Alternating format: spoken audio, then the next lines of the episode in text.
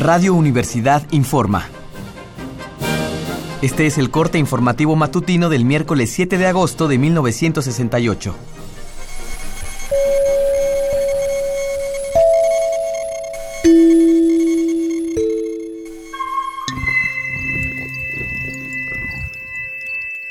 Buenos días.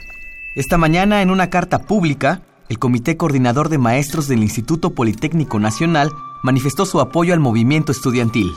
El comité afirma, por un lado, que los profesores de educación media superior y superior no han permanecido indiferentes ante la brutal agresión de la que han sido víctimas sus alumnos. Por otro lado, se denuncian una vez más los actos de represión y vandalismo cometidos en escuelas técnicas y universitarias por granaderos y ejército. Finalmente, el comité hace suyos los seis puntos del pliego petitorio estudiantil del pasado 4 de agosto. Las demandas son 1. Libertad a los presos políticos. 2. Desaparición del 19 cuerpo de granaderos.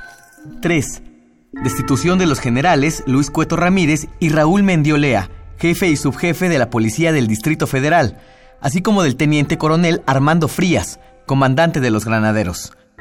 4 Indemnización a los familiares de todos los fallecidos y heridos desde el inicio del conflicto.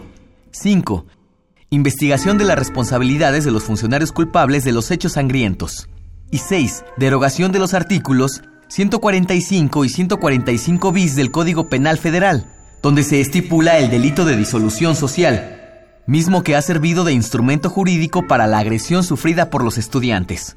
Sin más noticias por el momento, nos despedimos, pero seguiremos informando. Siga pendiente de los reportes de Radio Universidad.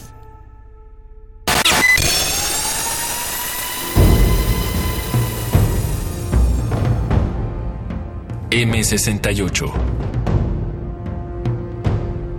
50 años del movimiento estudiantil.